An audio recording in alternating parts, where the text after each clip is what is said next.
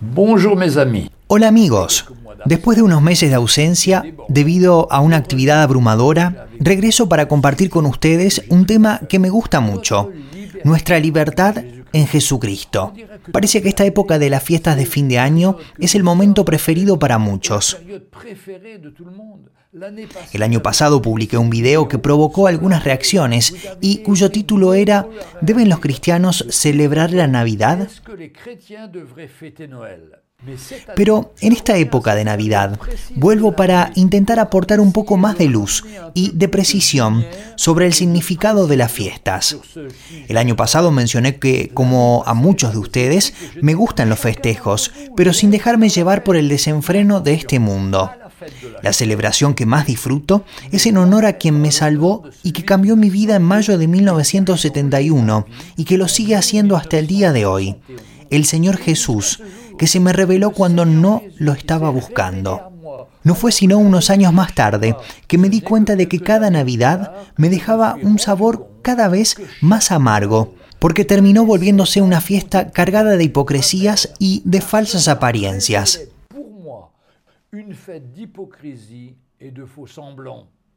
Sí, cada Navidad era como una mala actuación, preparada con tiempo, siguiendo un protocolo, siguiendo reglas, exigencias, apariencias, hipocresías, etc.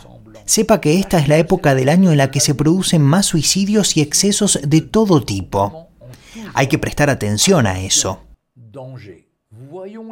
Veamos algunos puntos. Primero, en la palabra de Dios. Ninguno de los hombres inspirados por el Espíritu de Dios nos anima a celebrar el nacimiento de Jesús, sino más bien su muerte y resurrección, la obra fundamental, ese acto de amor que cambió nuestras vidas. El nacimiento de Jesús no tuvo lugar el 25 de diciembre, porque las ovejas no están al aire libre en esta época del año con el invierno en Israel. Sabemos con certeza por los historiadores que el nacimiento fue dos o tres meses más tarde, en el comienzo de la primavera.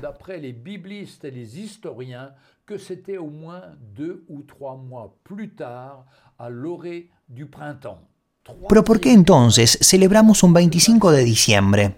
Porque en esta fecha se celebraba una fiesta pagana en muchas civilizaciones para la gloria de sus falsos dioses y porque también corresponde al solsticio de invierno. En esta época del año se pueden observar muchos desenfrenos en la comida, en la bebida, la sexualidad, etc.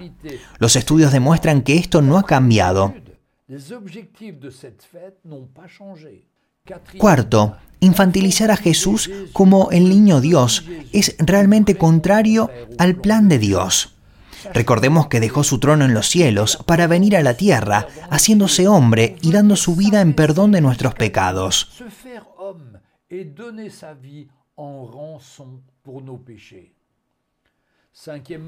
Quinto, es una fiesta comercial sin límites. La gente gasta fortunas para hacer regalos. Compran baratijas que algunos reciben y terminan arrojando a la basura algunas semanas más tarde. Pero la peor parte es tener que aparentar estar sorprendido y feliz por algo que recibiste y que realmente no necesitabas. La hipocresía, la mentira y la dramatización al límite. Realmente, cuando vine a Jesús quería ser libre y le hablé a toda mi familia, a mis abuelos, padres, hijos, nietos, para decirles, quiero vivir libre en Jesús. Ya no quiero vivir en la hipocresía y en la mentira, fingiendo celebrar el nacimiento del Señor. Mi Señor y Salvador se merece mucho más que esto.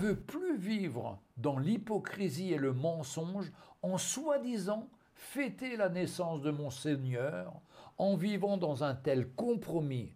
Mon Seigneur et mon Sauveur méritent mieux que cela. Sexto, los estrategas comerciales han estudiado todo a fondo, los productos en las tiendas y las necesidades que nos inventan para generar dinero. Desde hace algunos años añadimos al interior y al exterior de nuestras casas luces y figuras luminosas, cosas completamente innecesarias. El gasto es monstruoso. Estamos de nuevo en esa época del año en la que todo el mundo quiere festejar, a pesar del difícil año que pasamos con las secuelas del COVID-19 que han hecho tanto daño en todas partes y que han llevado a muchas personas a estar desesperadas, a perder sus trabajos, su libertad de circular libremente, sus hábitos, sus encuentros con otras personas. De la COVID-19 qui a fait tant de mal partout, amenant de nombreuses personnes à être désespérées, privées de travail, de sa liberté de déplacement, de ses habitudes, de moyens de se réunir.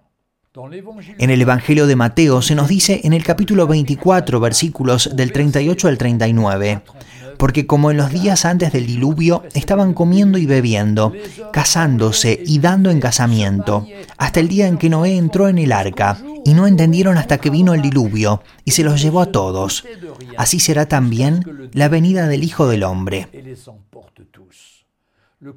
Este tiempo del coronavirus es un pequeño ejemplo. Este tiempo difícil es solo una pequeña muestra en comparación con lo que será el regreso del Señor Jesús, que la palabra de Dios nos dice que está cerca. Es tiempo de prepararnos, de tener una vida cristiana que sea para su gloria, donde andemos por fe, confiando en Él y alejándonos de los malos hábitos de los hombres.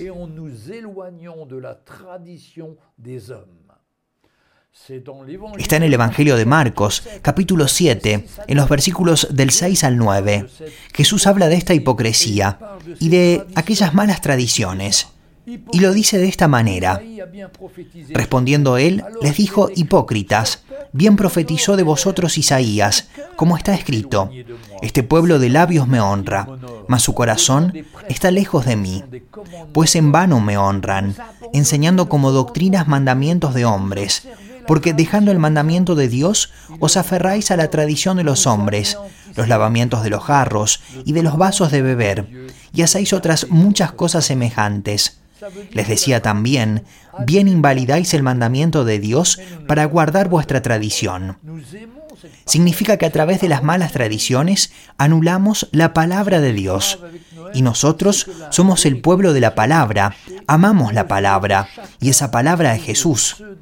Lo grave de la Navidad es que el verdadero significado está oculto a los ojos de muchos por una llamada fiesta cristiana, pero que en realidad es una fiesta llena de desenfrenos, dejando vidas arruinadas, accidentes, adulterios y desenfrenos de todo tipo. Volvamos a la sencillez y a la verdad del Evangelio, apartándonos de lo carnal y de lo humano. Algunos pastores me han escrito y me dicen que están usando la Navidad para presentar el Evangelio. Bueno, ¿por qué no? El apóstol Pablo escribió bien en su segunda epístola a Timoteo capítulo 4 versículo 2 que prediques la palabra, que instes a tiempo y fuera de tiempo, redarguye, reprende, exhorta con toda paciencia y doctrina. Me parece genial que algunas personas usen este tiempo para predicar la palabra a través de conciertos de Navidad, pesebres vivientes, coros navideños y obras de teatro como tantos buenos ejemplos que han llevado a muchos a escuchar el Evangelio. Pero la buena noticia del Evangelio debe anunciarse con claridad. De lo contrario, el mensaje se pierde y no transforma las vidas de las personas que estamos alcanzando. Lo peligroso no es la época del año, sino el mal llamado espíritu de la Navidad, con todos sus malos desenfrenos.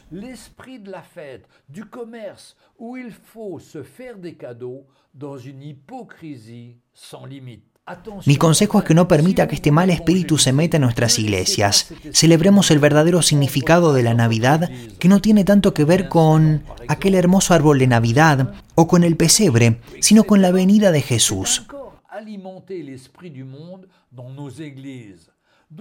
Entonces, la línea entre los dos es muy fina. Prestemos atención porque los límites son muy delgados. Y si queremos hacer regalos, nos acordemos de tanta gente que sufre y les ayudemos con comida, oración y con el mensaje de Jesús. Es algo que podemos hacer todo el año. No celebremos a Jesús solamente el 25 de diciembre. Cuando visito algunos países de habla hispana, veo la palabra iglesia en los edificios, que significa asamblea, debido a que la palabra iglesia proviene del latín ecclesia que a su vez proviene del griego eclesia, que significa reunir, y eso mismo del verbo ecaleo, que a su vez quiere decir convocar, llamar fuera. Salimos del mundo, fuimos apartados. Seguramente no estamos aquí para devolver el espíritu del mundo a nuestras iglesias, o ya no buscamos agradar a Dios, sino agradar a los hombres. Y este es un compromiso que nos llevará a la ruina. No seamos como la sal que pierde su sabor. Esto es lo que dice el apóstol Pablo en su primera epístola a los Corintios, capítulo 11, versículo 17. Pero al anunciaros esto que sigue, no os alabo, porque no os congregáis para lo mejor, sino para lo peor. Después de escuchar este mensaje, es su decisión. Lo que quieras experimentar depende de ti. No hay nada más triste que ser cristianos a medias, porque se corre el peligro de ser absorbidos por el mundo, sin siquiera darse cuenta. Cada uno de nosotros debe buscar formarse una opinión basada en la palabra. Personalmente no busco estar de acuerdo con todos, lo que busco es animarte a buscar al Señor y recibir una convicción personal en tu corazón. La palabra de Dios nos dice en la epístola de Pablo a los Romanos capítulo 14 verso 23, pero el que duda sobre lo que come es condenado, porque no lo hace con fe, y todo lo que no proviene de fe es pecado. Que el Señor Jesús nos ilumine. Busquemos verdaderamente hacer su voluntad para nuestras vidas. Con afecto, su servidor, Jean-Louis Gaillard. Que le Seigneur vous éclaire. Cherchons vraiment à faire sa volonté pour notre vie. Fraternellement en Jésus-Christ, votre serviteur Jean-Louis Gaillard.